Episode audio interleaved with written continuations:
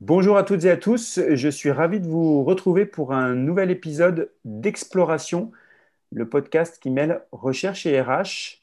Bonjour, et aujourd'hui j'ai le plaisir d'accueillir Audrey Habitant et Chiara Laï. Bonjour Audrey, bonjour Chiara. Bonjour. Bonjour. Alors, je vais euh, me prêter à, mon jeu préféré. Alors, euh, Audrey et Chiara, vous travaillez toutes les deux dans la même entreprise, qui, soit dit en passant, est partenaire du LabRH qui s'appelle Colliers, qui est une entreprise de conseil en immobilier d'entreprise, un conseil en, workplace jusqu'aux logiques de transactions immobilières d'entreprise. Euh, Audrey, Audrey Habitant, donc pour ta part, toi, tu es docteur en psychologie sociale et responsable de la recherche et développement chez Colliers, c'est ça? Tout à fait.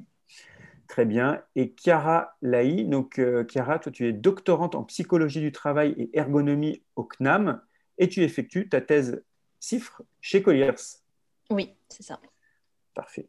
Alors, le sujet qui nous intéresse aujourd'hui est, euh, un sujet autour du, flex office, mais plus précisément, en fait, vous avez, vous, mené une étude, ou en tout cas l'étude, vous allez nous expliquer dans le cadre d'un observatoire, euh, donc sur six mois, sur la vie au sein d'un flex office, trois ans après un déménagement, donc par une équipe de salariés. Euh, avant juste que vous puissiez nous en dire plus sur, euh, sur ce travail que vous avez réalisé, est-ce que vous pourriez nous préciser en fait un flex office, c'est quoi? Et euh, quelles interrogations soulève ce type d'environnement de travail? Oui, alors sur, sur les, les, types de, questionnements, je voudrais juste dire de façon générale le pourquoi en fait vraiment on, s'intéresse au flex office. la première raison, elle est évidente pour nous, c'est qu'on les conçoit ces fameux flex office, et donc on doit, on se doit de bien comprendre comment finalement nos aménagements et notre accompagnement en général ont un impact sur les salariés, leur travail, leur bien-être, etc. Donc ça, c'est mmh. une des premières raisons fondamentales de s'intéresser au sujet. naturel. Tout à fait. la deuxième chose qui est euh, aussi assez, euh, assez importante, c'est qu'aujourd'hui, on entend quand même beaucoup de choses autour de ce fameux flex office, donc ces espaces de travail sans poste attribué. Et au-delà de dire euh, finalement qu'ils connaissent un, succès grandissant et notamment, on, voit poindre quand même une, généralisation possible avec la crise sanitaire. En tout cas, c'est vraiment une question qui est dans toutes les têtes ou presque. au-delà de dire ça, ce qu'on entend surtout aujourd'hui, c'est ces possibles effets néfastes, délétères sur les salariés et donc un certain rejet qu'ils provoquent. Et donc, euh, beaucoup rapportent euh, que ces flex office pourraient avoir euh, un impact négatif, notamment sur la performance, l'efficacité au travail, et même parfois, certaines enquêtes assez légères montrent que, montreraient que ça aurait un impact négatif sur la santé mentale des salariés. Donc, en fait, pour nous, la deuxième chose de, de l'intérêt du sujet, c'est que il est important aujourd'hui d'aborder ce sujet de façon scientifique, donc euh, d'où l'objectif de, mener cette étude. Mhm. Et puis la, troisième chose, et c'était ta première question, c'est euh, en fait, euh, qu'est-ce qu'un flex office? Donc, je l'ai dit, en, deux mots, c'est un, espace de travail sans poste attribué. Mais en fait, ce qu'il faut bien comprendre, et c'est important dans ce préambule, c'est que le flex office, ça recouvre vraiment une réalité plurielle dans les, dans les organisations. Euh, il n'y a pas un flex office unique. Et si on cherche simplement à catégoriser euh, ce qu'on appelle flex office, on peut, on peut faire ressortir en, gros deux grandes typologies. On a d'un côté ce qu'on peut appeler les flex desks, donc c'est des aménagements sans poste attribué en open space et qui sont assez standardisés finalement. Donc on mhm. n'a pas ou peu de diversité de typologie de postes, d'espaces. En gros, on n'a pas beaucoup de choix dans, mhm. les espaces, euh, dans les postes sur lesquels s'asseoir. Et puis, de l'autre côté, on a ce qu'on appelle des environnements activity-based, donc basés sur l'activité. Et dans ces types d'environnements euh, de type Flex Office, euh, on a là une, vraiment une multitude de choix selon ses besoins. Donc, on a des espaces qui permettent de se concentrer, téléphoner, avoir un échange informel, un échange confidentiel, euh, brainstormer, etc. Donc, euh, c'est vraiment deux grandes catégories et assez différentes finalement l'une de l'autre.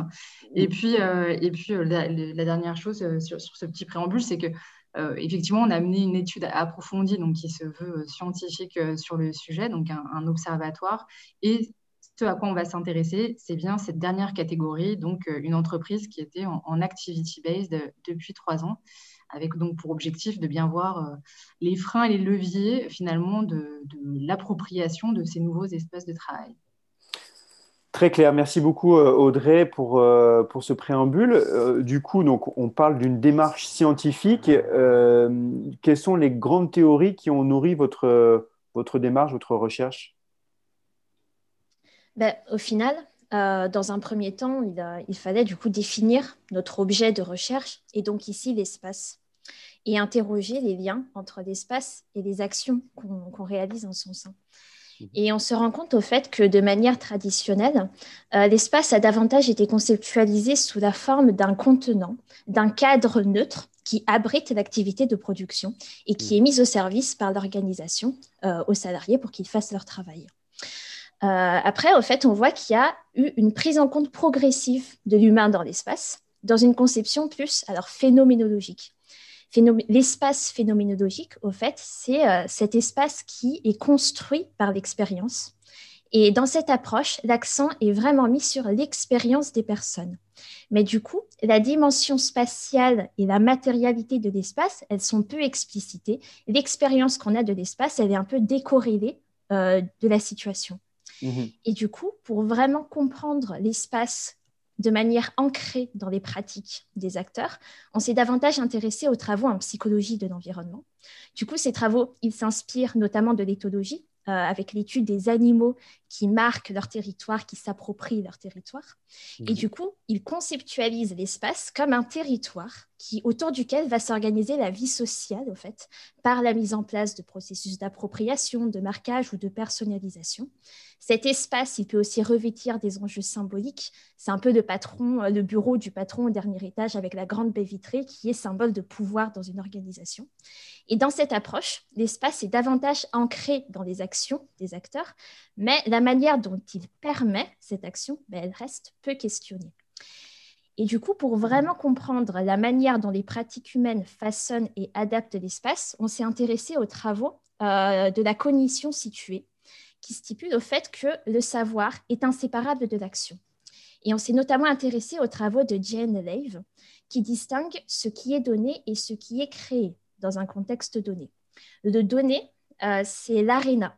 L'aréna, c'est l'environnement spatial qui est mis à la disposition de euh, l'organisation, euh, par l'organisation aux, aux, salariés.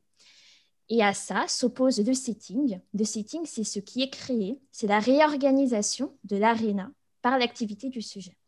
Et du coup, dans cette approche, l'environnement spatial est une contrainte, mais elle est aussi un guide pour l'action parce que c'est la résultante de l'activité des personnes.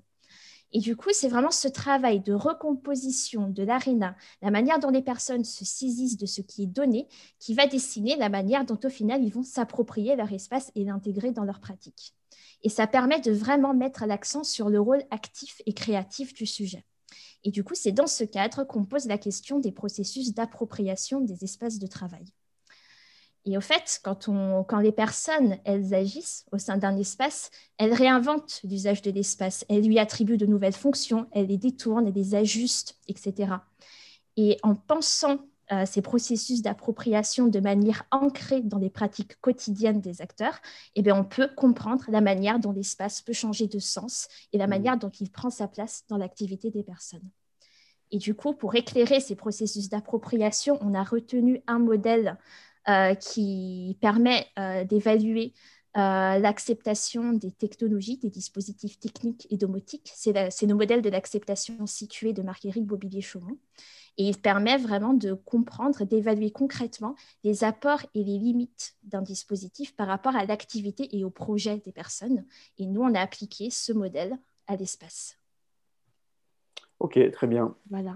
Merci, merci Chiara pour ces précisions. Euh, du coup, donc, euh, ce que je disais euh, à l'instant, c'est je reviens sur cette étude terrain. Hein. donc, vous avez, ce que j'ai compris, trois ans après un déménagement en flex office, donc d'une équipe de salariés, donc pour une entreprise du CAC 40, vous avez mené cette étude terrain pour voir comment les salariés ont vécu ce, basculement en flex office. avant d'aller plus loin là-dedans, est-ce que vous pourriez nous dire ce que vous avez voulu étudier plus précisément et comment vous y êtes pris? Euh, oui, alors euh, en fait, ce qu'on a, cherché euh, vraiment à, creuser, c'est effectivement d'aller regarder vraiment au plus près du vécu des salariés et la, manière en fait dont cet environnement activity-based pouvait impacter leur activité. Donc ça, c'était vraiment le grand objectif. Et en fait, donc on a été donc sur ce, ce terrain euh, donc au sein d'une filiale d'un groupe euh, industriel français qui regroupait des salariés d'une direction informatique interne. Mhm. Donc c'était ça notre terrain. Et donc euh, ce, ce, déménagement qui avait lieu en 2015 était un déménagement en environnement activity-based. Et, et, donc ce qu'il faut aussi avoir en tête en en intro, c'est que euh, c'était un projet où effectivement il y avait une pluralité d'espaces et de postes euh, à disposition. Donc euh, des benches projets, donc où les équipes projets pouvaient se, rassembler, plutôt des espaces, des benches concentration, donc, donc des tables avec des cloisonnette euh, latérale et en face pour vraiment se mettre un peu à l'abri des regards et, pouvoir se concentrer, des postes assis debout, euh, des espaces de convivialité, euh, des bulles aussi. Donc ça, c'est souvent ce qu'on voit dans, ce type d'environnement de travail. Donc des bulles, ce sont des petits espaces non réservables fermés cloisonnés, donc où on peut s'isoler pour X raisons. Donc ça, c'est aussi un sujet, on, on reverra ça aussi par, la suite. Comment? Passer des coups de fil, par exemple? Passer des coups de fil, par exemple, tout à fait. Euh, il y a aussi des cabines téléphoniques d'ailleurs dédiées hein, qui sont encore plus petites et hyper bien insonorisées maintenant et qui fonctionnent euh, très très bien, donc euh, qu'on peut mettre même en, plein dans, l'espace de travail. Donc c'est toute cette pluralité là qui était mise en place. Et donc on est revenu avec l'ambition, donc comme je le disais, d'analyser le, vécu et les usages au sein de ces espaces. Et pour l'entreprise, en fait, l'avantage que ça a eu, c'était aussi de nourrir leurs réflexions et notamment leurs réflexions euh, qui répondaient à, un volet de leur euh, accord qualité de vie au travail qui venait d'être euh, signé et qui était autour du bien-être justement dans ces espaces. Donc, ça avait aussi cette, cette fonction-là. Et donc, ce qu'on a fait concrètement, donc concrètement, on a fait une démarche en entonnoir. On a commencé par une enquête très, très globale par questionnaire, donc une enquête quantitative où là, on a posé un certain nombre de questions euh, sur euh, la perception, justement, les facteurs de satisfaction, d'insatisfaction, les impacts euh, sur les modes de travail, la performance, la transversalité, etc. On a interrogé aussi la question de la mobilité dans les espaces, c'est-à-dire qu'on prête à ces espaces de travail donc un donc un certain dynamisme. On, est censé, je veux dire ça comme ça, se déplacer selon ses besoins. Donc à un moment donné, j'ai besoin de me concentrer, je vais en bulle, puis je retourne dans mon espace de, euh, travail sur, euh, sur mon, bench projet parce que j'ai décidé de collaborer avec mon équipe euh, sur un temps donné, etc. Donc on a interrogé tout ça avec l'enquête par questionnaire et ça a eu l'avantage aussi pour nous de cibler en fait euh, les prestataires euh, externes à l'entreprise, puisque dans cette, euh, dans cette organisation, ça représentait quand même deux tiers de leurs effectifs. Donc c'était non négligeable. Et comme on ne pouvait pas les avoir par entretien, on, on s'est appuyé quand même sur, ce, sur le fait de passer un questionnaire pour avoir aussi leur vécu. Et ça, c'est quelque chose qu'on va voir qui a été assez essentiel finalement. On le verra dans, dans l'exposé des résultats. Donc ça, c'était une première phase. La, deuxième phase, ça a été d'organiser des quiz euh, interactifs au sein de leurs espaces euh, conviviaux. Donc, on était armés de, tablettes et puis on avait préparé un quiz. On alpaguait les personnes pour qu'elles viennent répondre à notre quiz. Donc, on constituait des groupes de 5 à 6 personnes dans l'espace café. Et en fait, là, ça a été l'occasion finalement de mettre en discussion des sujets autour euh, de ce qu'on appelle aussi classiquement, hein, quand on fait euh, des environnements activity-based, euh, dynamiques, etc., les règles de vie ou les bonnes pratiques dans ces espaces de travail. Donc, c'est ça qu'on a mis en discussion avec ce quiz.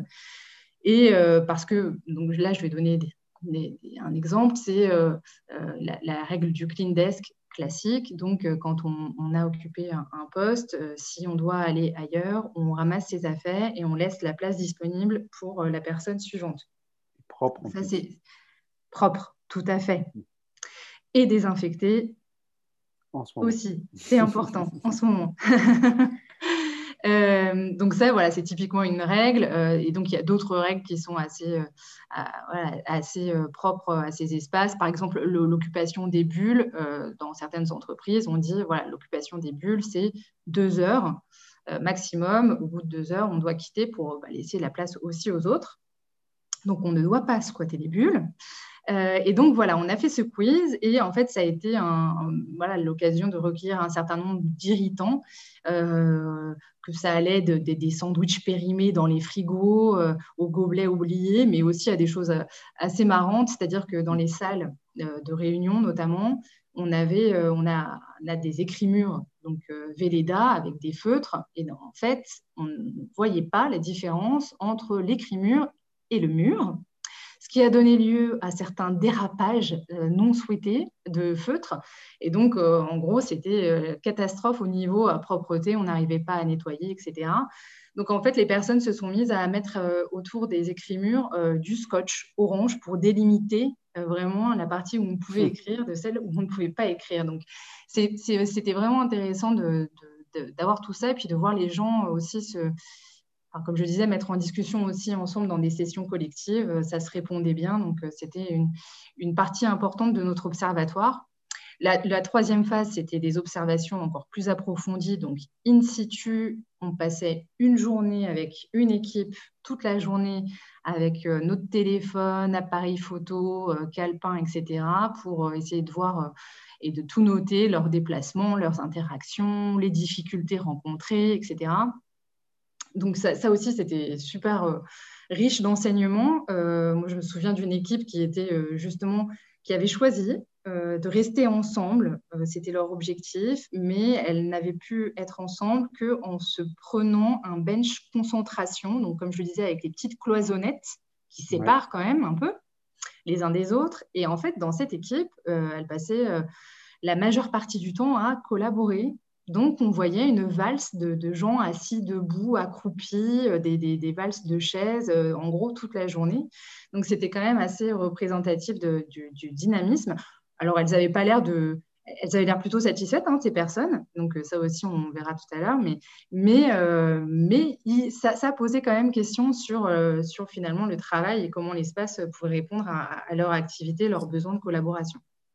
Et puis la, troisième, la quatrième pardon, partie, c'était des entretiens euh, avec une méthodologie euh, projective. Et cette fois-ci, en fait, on a fait des entretiens assez euh, classiques, j'ai envie de dire, sauf qu'on demandait aux personnes elles-mêmes de photographier leur environnement de travail. Donc, c'est elles qui prenaient leurs photos pour qu'en fait, on ait des supports de parole sur leur perception de, de leur environnement de travail. Donc, c'était un peu, c'était des reporters photos pour nous. et puis après, donc, on pouvait avoir une base de discussion sur voilà, euh, qu'est-ce qui était euh, positif, négatif euh, dans, leur, dans leurs espaces de travail. Donc voilà pour l'ensemble méthodologique de ce qu'on a pu regarder. Et, juste par curiosité, ça représentait combien de personnes et, combien de personnes ont joué les jeux en fait de faire ces reportages photos, de répondre aux questionnaires, etc. Alors le questionnaire, ça représentait environ 200 personnes le quiz, c'était une cinquantaine de personnes, in fine. Euh, les observations d'équipes euh, de mémoire, Chiara, tu m'arrêtes, mais c'était trois ou quatre équipes. Oui, c'est ça, trois équipes. Trois équipes. Et puis, alors les entretiens, Chiara, là, je te laisse, je ne sais plus exactement. Les entretiens, on en, a fait, on en avait fait huit. Voilà, huit entretiens. Huit entretiens de une heure à une heure et demie. Et, le, déménagement donc, qui a eu lieu en 2015, euh, c'était pour combien de personnes? Alors, c'était euh, environ euh, les effectifs initiaux, c'était 1600 personnes. Nous, quand on est revenu, ils étaient, euh, les, effectifs totaux qui nous avaient été donnés, c'était environ 1000 personnes. Ils ont eu peur du flex office et tout le monde est parti, c'est ça? Je plaisante, bien évidemment. Je plaisante. Non, ok. Merci pour ces précisions. du coup, là, vous nous avez expliqué, enfin, tu nous as expliqué, euh, Audrey, euh, la, démarche, euh, comment, comment vous y êtes pris, est-ce que vous avez voulu étudier toutes les deux. Maintenant, les résultats, c'est quoi? On a envie de savoir, c'est quoi les résultats? du coup, je vais, je vais présenter un peu les résultats. la première chose, déjà qu'on a pu mesurer avec l'enquête en ligne, c'est la grande satisfaction liée à ces environnements de travail. Mhm. On a 81% des personnes interrogées qui ont déclaré être satisfaites de leur espace. Et c'est un chiffre qui est très élevé, 81%. Euh, mais euh, lorsqu'on va voir un peu plus loin dans, dans, les résultats et dans ce chiffre notamment, on voit qu'il n'est pas le même selon le statut des personnes. Par exemple, pour les managers, euh, ils sont à 93% de satisfaction. Donc c'est énorme. Et les prestataires, eux, sont qu'à 68% de satisfaction. Alors 68%, ça reste un bon chiffre, mais ici, c'est le différentiel qui va nous interroger parce qu'il est quand même assez conséquent. Et il met vraiment en évidence euh, les différences de perception et de vécu selon le statut des personnes. Et c'est ça qui nous a poussé à aller plus loin dans les méthodologies et dans nos analyses. Mhm. Euh, du coup, on, va, on a présenté, on a arrangé nos résultats au fait sous quatre dimensions principales. Au fait, ce sont les quatre dimensions qu'on retrouve dans le modèle de l'acceptation située dont j'avais parlé avant. Euh, il y a la dimension individuelle qui mesure l'impact sur la charge au travail et la charge émotionnelle. La dimension relationnelle qui est liée aux relations et aux collectifs de travail.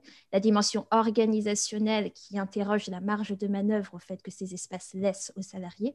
Et la dimension identitaire qui questionne l'impact sur le sens au travail et le métier. Et du coup, ce qu'on peut voir, c'est déjà qu'au niveau de la dimension individuelle, les personnes, elles apprécient vraiment la qualité esthétique de ces espaces de travail. Ce sont des espaces qui sont très beaux, colorés, qui sont dans des grands espaces qui sont lumineux. Et euh, c'est source de satisfaction pour les personnes.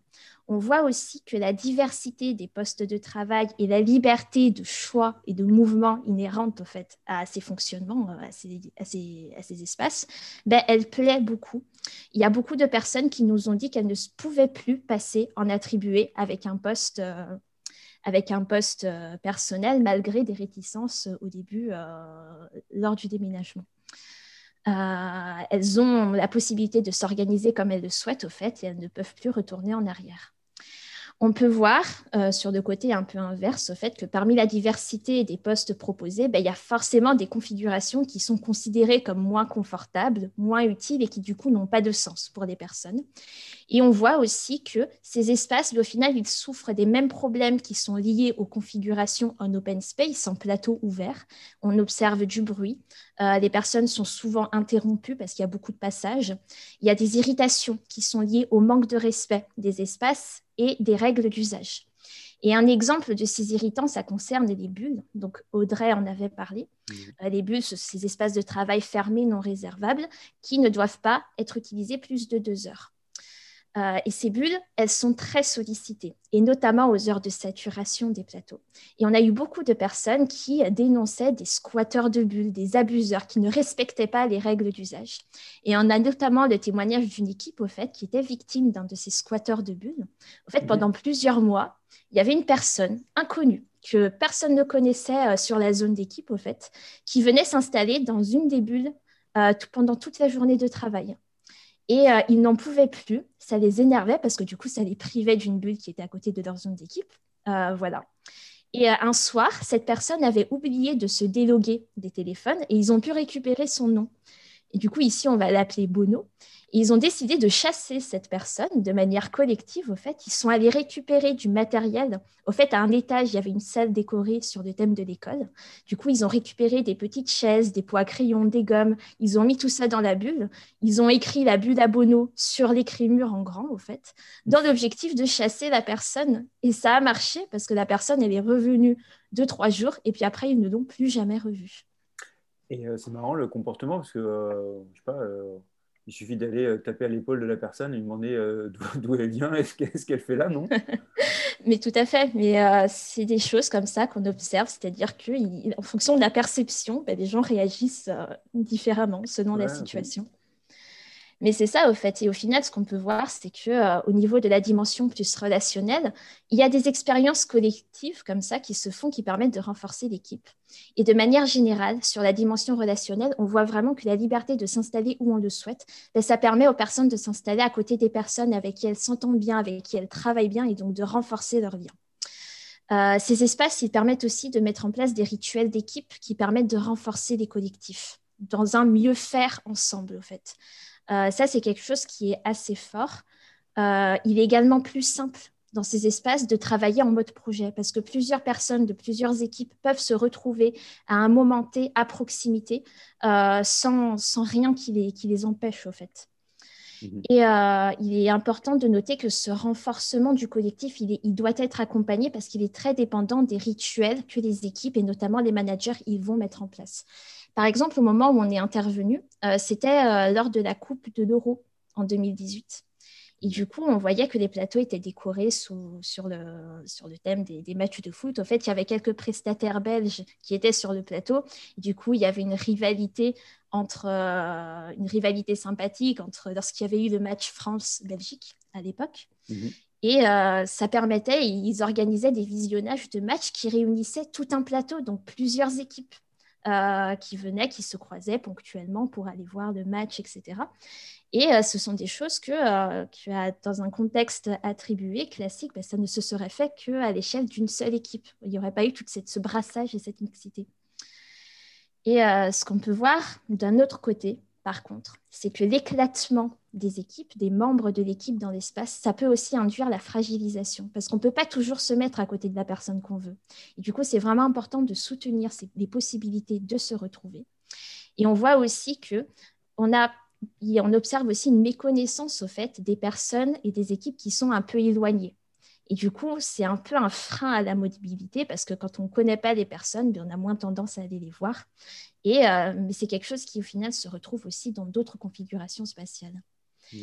Et euh, ce qui est intéressant, au fait, c'est plus sur la dimension organisationnelle, du coup, c'est que pour travailler au sein de ces espaces, il faut distribuer spatialement ces actions sur les principes d'une bonne compréhension des règles officielles et sur les possibilités de la situation, sur ce qui est possible ou pas de faire. Et du coup, la flexibilité de ces espaces, ça permet vraiment aux professionnels de reconfigurer et d'asservir l'espace pour les besoins de leur activité. Euh, par exemple, il y avait une équipe euh, d'IT qui, qui devait faire face à un besoin urgent et imprévu. Ils devaient réaliser une série de tests sur plusieurs dizaines de PC qui devaient tourner pendant plusieurs jours. ils n'avaient pas la place sur leur bureau de faire ça. Et du coup, ils ont mobilisé une bulle pour pouvoir installer leur PC et faire ces séries de tests. Ça, c'est des possibilités qui sont offertes par la situation. Et qui sont offertes par la situation, on peut aussi réinterpréter les règles d'usage pour les adapter à leurs besoins. Par exemple, pour contourner la règle d'usage maximum de deux heures des bulles, ben, il y a des personnes qui considèrent que comme elles font trois réunions d'une heure, ben, elles considèrent qu'elles font trois réunions et du coup qu'elles peuvent rester trois heures dans la, boule, dans la bulle. Pardon. Du coup, c'est des réinterprétations comme ça que les personnes font pour faire de l'espace une ressource pour leur travail. Mais ce qu'il faut voir, au fait, c'est que d'un autre côté, cette autonomie, elle peut être vécue comme imposée, parce qu'il y a des personnes ben, qui n'ont pas envie tout simplement de faire tout ce travail. Euh, travailler dans ces espaces, ça pousse vraiment les personnes à élaborer de nouveaux modes d'organisation, de fonctionnement. Ça les pousse à faire preuve d'initiative pour que ces espaces soient une vraie ressource pour leur travail. Et du coup, il y a une nouvelle activité qui émerge. C'est celle de penser l'espace dans son travail. Et cette activité de penser l'espace, ben, elle n'est pas anodine et il faut la, penser et la mettre en mots. Et au final, sur la dernière dimension, la dimension identitaire, euh, on voit que euh, une grande partie de nos interlocuteurs et interlocutrices se reconnaissent au final dans ces dynamiques collectives et interactionnelles. Au fait, elles jouent le jeu de ce dynamisme, elles deviennent porteurs des idéaux organisationnels de flexibilité, de convivialité et de liberté. Et du coup, ils sont acteurs de la situation. Et ça fait sens pour eux. euh, ils expriment leur fierté et leur plaisir à travailler dans ces espaces et ce qui sont en accord avec leur mode de fonctionnement et leurs valeurs de travail, au fait, la flexibilité, le dynamisme, la liberté de choisir. Et il y a aussi cette idée d'être précurseur, d'aller de l'avant vers l'avenir qui est véhiculée dans ces espaces et qui entre en résonance avec des personnes. Et notamment les managers, lorsqu'elles font visiter les bureaux aux clients, par exemple, ben, elles sont fières de travailler dans ces espaces. Mais de l'autre côté, on voit aussi que ces espaces, en tant que porte-parole au final des valeurs de l'organisation, ben, elles peuvent aussi heurter les modes de pensée des personnes. C'est-à-dire que certaines des, de nos, sujets, de nos interlocuteurs, restaient assez critiques et insensibles à toutes ces convictions de liberté, de dynamisme. Ils se sentent déshumanisés dans ces espaces, ils se sentent remplaçables. Le fait de ne pas avoir de poste de travail pour eux, ça leur pèse. Et ils sont conscients des raisons qui poussent les entreprises à mettre en place ces typologies spatiales et ils n'adhèrent pas à ces injonctions implicites à la mobilité, au dynamisme et tout ça. Par exemple, une personne qui nous dit qu'il euh, ne faut pas se leurrer, c'est bien, c'est beau, c'est propre, c'est dynamique, mais tu es là aujourd'hui et demain tu peux être ailleurs. Et du coup, ces personnes, elles se sentent dépossédées de quelque chose, d'une part de leur intimité, de leur liberté d'action en fait. Et ce sentiment de dépossession est d'autant plus fort lorsque leur statut ne leur donne pas accès à toutes les possibilités offertes par ces dispositifs spatiaux. Et dans ce terrain, c'était le cas notamment pour les prestataires, qui avaient moins de postes, qui avaient un taux de partage au fait qui était calculé euh, différemment des internes. Ils avaient moins de postes disponibles que les internes, alors que euh, les prestataires n'avaient pas accès, par exemple, au télétravail contractualisé. Ce qui fait que du coup, ben, ils avaient de facto moins de postes de travail. Et du coup, pour ces personnes qui se sentent un peu lésées dans tout ça, ben, elles ont tendance à se retrancher dans leur routine et leurs habitudes. Et du coup, voilà, au fait, l'étayage de ces quatre dimensions, ça nous permet vraiment de voir les différentes perceptions et les conditions de l'acceptation de ces espaces de travail. Et tout ça, on n'aurait pas pu le voir si on s'était contenté de l'analyse quantitative par questionnaire. Et l'objectif, c'est vraiment de sortir de l'opposition classique pour ou contre ces typologies spatiales pour aller comprendre plus en finesse euh, quels sont les facteurs qui influent et entrent en jeu dans leur acceptation pour les personnes, au fait, et dans la situation? Je, retiens du coup euh, deux, choses. Alors, il y, a, plein de choses très intéressantes dans, ce que, dans, les résultats euh, de, de, cette, de cet observatoire ou enquête, là, Kira, que tu viens d'annoncer. c'est la difficulté, en fait, pour les, les, personnes qui occupent ces flex office, finalement, d'être suffisamment flexibles aussi et agiles dans leur état d'esprit pour pouvoir adapter les règles en fonction de la situation parce que mhm. ça reste un flex office et qu'en fait, il n'y a pas l'espace dédié à la créativité et ça reste indéfiniment l'espace dédié à la créativité et euh, l'espace euh, de silence, un espace silence, c'est qu'à un moment donné, dans le milieu de l'entreprise, il faut savoir moduler l'espace et ça, c'est un peu la responsabilité des salariés de moduler cet espace-là. C'est ce que j'ai cru comprendre un peu dans, dans ces résultats de l'enquête. Donc, ça demande un effort supplémentaire à quelques-uns de ces salariés. Et l'autre truc aussi, c'est cette notion, euh, et ça c'est marrant, de, de, mal-être euh, presque identitaire, de dire bah, Ok, je suis super fier, mes locaux sont super cool, mais en même temps, euh, finalement, je ne suis pas hyper à l'aise parce que je suis presque un nomade là-dedans, et donc ça veut dire que l'entreprise presque peut demain se, se, libérer de moi sans, sans état d'âme ce qui, est le cas hein, souvent, mais en tout cas, là, c'est plus marqué par le, par le flex office. C'est ce que j'ai compris, peut-être que je me trompe, mais c'est ce que j'ai compris, c'est ce que j'ai retenu en tout cas, qui m'a frappé. Oui, c'est vraiment l'idée qu'au fait, il y a toujours, c'est très nuancé. Il y a des expériences qui sont différentes, il y a des contextes qui sont différents. C'est très dépendant de la manière dont on va accompagner aussi ces espaces. C'est-à-dire que, par exemple, les prestataires, ils sont moins accompagnés dans ces espaces euh, lorsqu'ils entrent dans, dans, ces organisations par rapport notamment aux internes où ils vont avoir un accompagnement beaucoup plus solide, euh, des visites des locaux, euh, etc ils vont avoir accès à plus de choses. Et du coup, ça dépend vraiment de ça aussi. Ouais, bon après là, sur le coup des prestataires, euh, on va rentrer dans un autre débat aussi, mais c'est l'entreprise, enfin maintenant, je pense que l'entreprise aussi doit considérer des prestataires comme étant des salariés. Et, et, si on considère un prestataire comme un salarié de l'entreprise, de facto, le prestataire se sent, se sent ultra bien dedans et s'approprie les espaces peut-être plus facilement. Mais ça, après, c'est peut-être une, mm, mm. une, mentalité ou une, des, valeurs de l'entreprise. Ça, c'est encore un autre sujet. Euh, ok, merci beaucoup. Du coup, alors, e-, est-ce que, euh, au regard de ces, euh, de ces résultats, il y, a, eu des, préconisations que vous avez pu faire, donner en tout cas à cette entreprise? Et, si oui, s'il y a eu ces préconisations, quelles ont été ces préconisations et est-ce qu'elles ont été mises en application? Alors oui, il y a eu effectivement un certain nombre de préconisations qui ont été faites.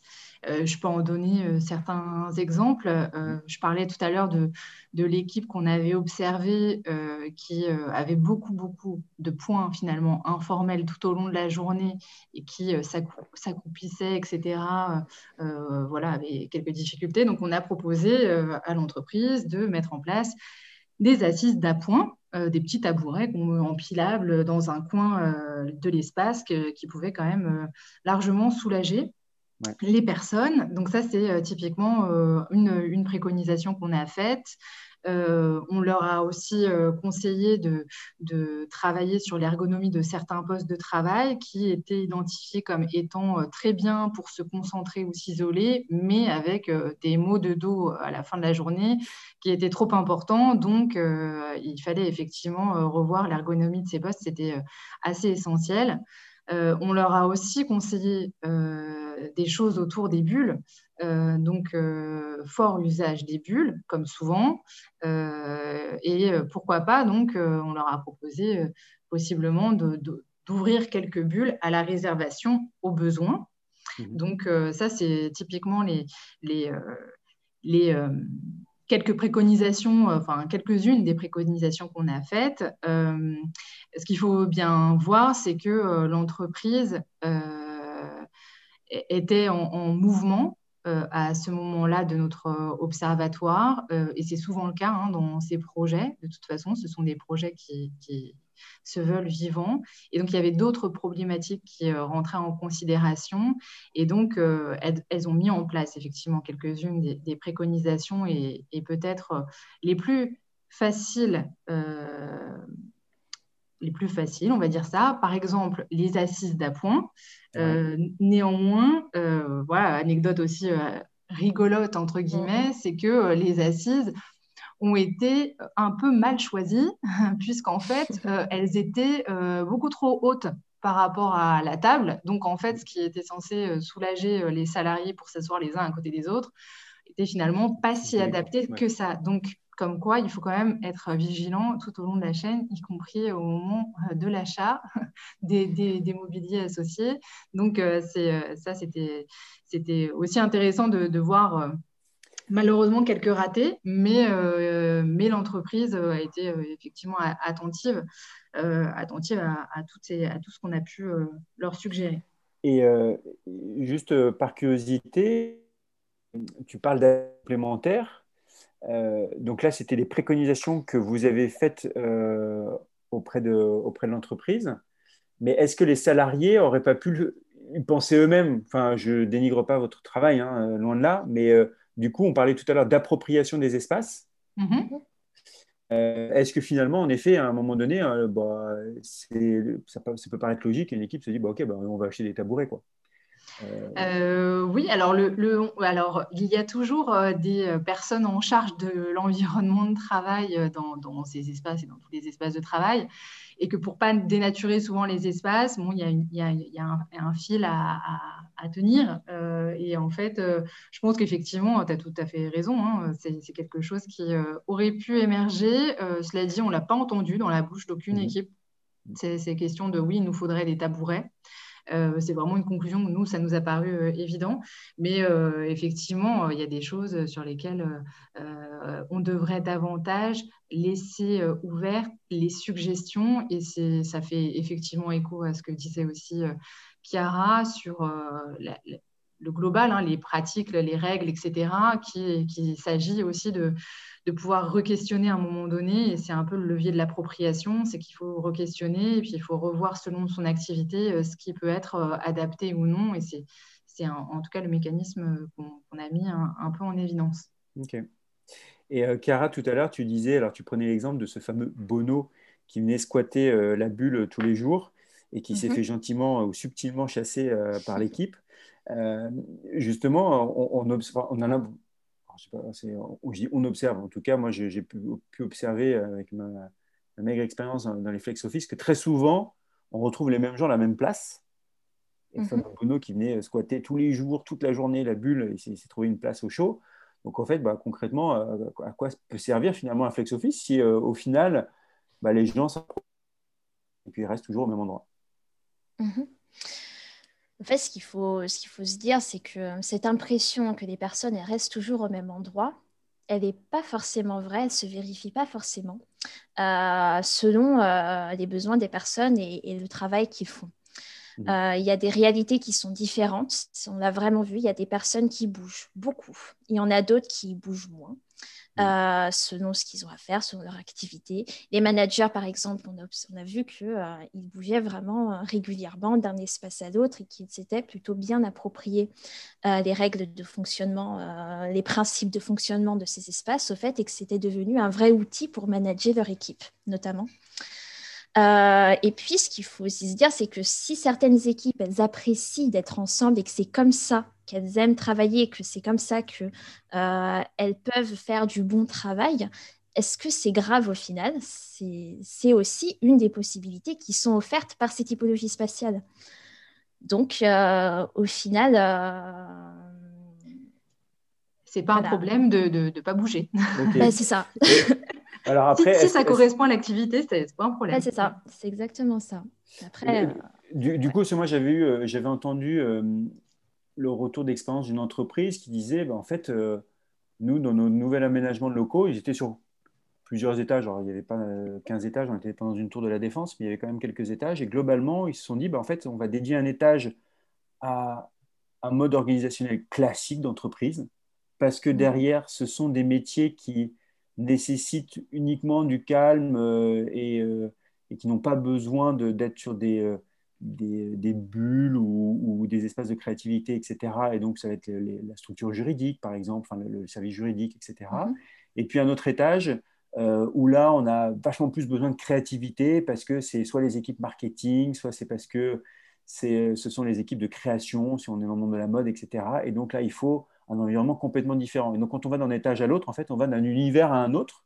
Mmh. Est-ce que finalement, le, demain, c'est le tout flex office ou alors c'est du flex office, en fait, adapté aussi euh, en fonction de la, non pas de la catégorie socio-professionnelle, mais du métier exercé. Et donc, du coup, ça peut, au sein même d'une entreprise, il peut y avoir une partie de flex office à prendre en parler, et puis finalement une autre partie euh, hyper standard quoi, dans l'aménagement de bureau classique je, pense que tout, est envisageable. Hein. Euh, l'idée, en fait, justement, ce que je disais en préambule, c'est qu'il n'y a pas de flex office euh, unique et qu'il y a vraiment, mm. euh, vraiment un bon nombre de réalités très, très différentes.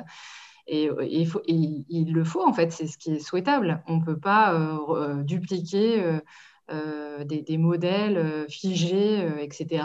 Et en fait, on se doit de, de comprendre les métiers et l'activité euh, pour justement euh, euh, concevoir des, des, aménagements de type flex office adaptés. Si, si la conclusion de l'entreprise, c'est de se dire telle ou telle équipe, il est clair qu'elles ne peuvent pas s'épanouir en, en, flex office, pourquoi mmh. pas? Mmh. Cependant, il faut quand même un, un enfin, je, je, je, le redis, euh, souvent on a l'impression de perdre quelque chose au démarrage avec euh, ce type d'environnement où on n'a plus de poste attribué. C'est ce que aussi Chiara soulignait.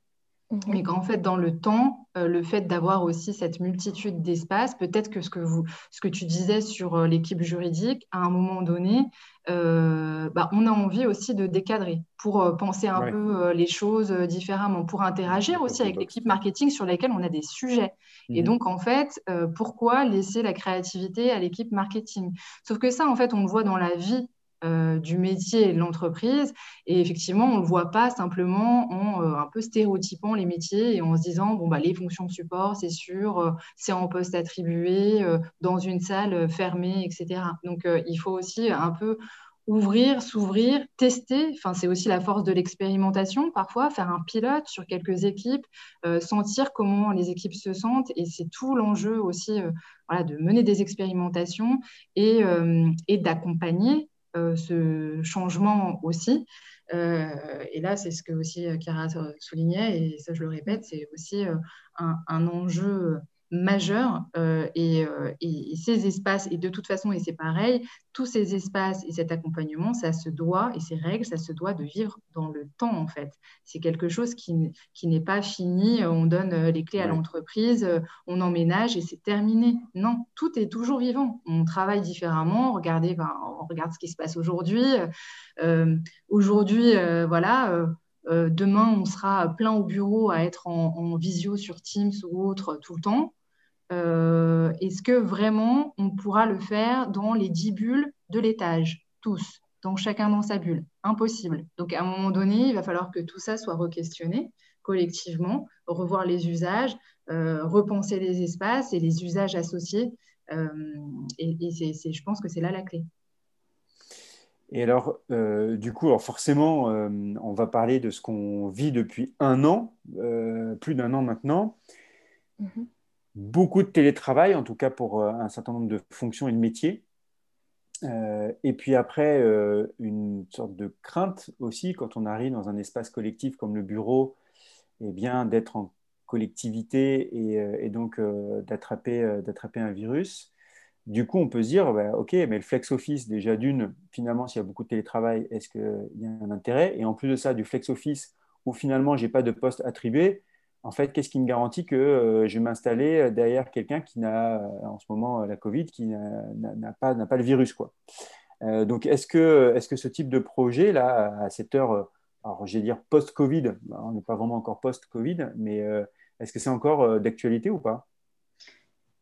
Oui, alors bien sûr, c'est d'actualité et comme je le disais, c'est un peu dans la tête de, beaucoup de décideurs, notamment, qui pense télétravail et euh, pense aussi euh, optimisation des surfaces. Et donc, le, pendant aussi, c'est la question du, du, flex office. Donc, en tout cas, c'est dans les, dans les esprits. en soi, ta question, c'est est-ce que, au travers de ce qu'on vit, le flex office semble adapté ou non à l'ère post-Covid? La réponse, elle est un peu dans ce que je disais aussi précédemment, c'est euh, oui, bien sûr, euh, mais ça se pense euh, largement, collectivement. Typiquement, ce que tu disais, c'est j'ai pas envie d'aller m'asseoir à une place possiblement où quelqu'un a été contaminé dans les espaces de travail. Une nouvelle règle qui arrive, c'est que le clean desk, c'est aussi un coup de lingette. Un coup de lingette sur l'espace. Voilà. Bon, au moins, quand le bureau est débarrassé, on peut vraiment mettre le, un bon coup de lingette désinfectant. Ça, c'est bon. Typiquement, voilà. Mhm. Donc, euh, il y, a des solutions. Euh, aujourd'hui, euh, voilà, qui dit flex office et télétravail, ça, ça, veut dire effectivement donc le, partage des postes. Ça pose des questions sur oui, mais alors quand est-ce que je vais pouvoir retrouver mon, mon équipe?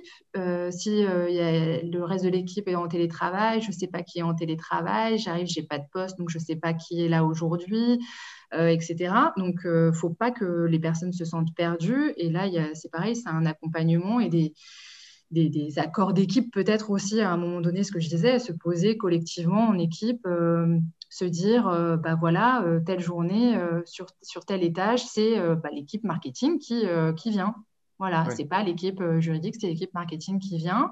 On leur laisse. Ou bien aujourd'hui, voilà, nous on pense aussi à, ces, ces, espaces un peu entre guillemets post-Covid, mais il y a des fonctionnements euh, euh, d'espace où on peut se dire des, grands espaces réservables par équipe, où on peut se dire une journée entière, on réserve et on est tous ensemble, au moins ça nous permet de nous retrouver, d'assurer euh, la convivialité aussi, etc. Donc en fait, c'est par les, usages et, amener de nouvelles règles que ça fonctionnera. c'est la condition sine qua non. Et amener des nouvelles règles, c'est aussi, euh, comme je disais, pas des règles gravées dans le marbre à jamais. Euh, ce sont aussi des choses qui se discutent et se rediscutent et se renégocient inlassablement. Et c'est normal et c'est très bien. Mmh, oui, carrément. C'est flex, quoi. bien, merci beaucoup, mesdames. Merci, Audrey. Donc, je répète, hein, Audrey Habitant, docteur en psychologie sociale et responsable de la recherche et développement chez Colliers. Merci, Audrey, pour ton intervention. Merci Alexandre. Et euh, merci euh, Chiara Laï, donc doctorante en psychologie du travail et ergonomie au CNAM et donc en thèse CIFRE chez Colliers. Merci euh, aussi Chiara pour tous ces éléments. Merci. Merci beaucoup, mesdames. Euh, au plaisir de refaire un podcast avec vous euh, sur le workplace de manière générale qu'avec Colliers. merci en tout cas. Merci à vous, auditrices et auditeurs. Et puis j'aurai le plaisir de vous retrouver très prochainement pour un futur épisode de Exploration, le podcast qui mêle recherche et RH. Belle journée à toutes et à tous. Au revoir. Au revoir. Au revoir.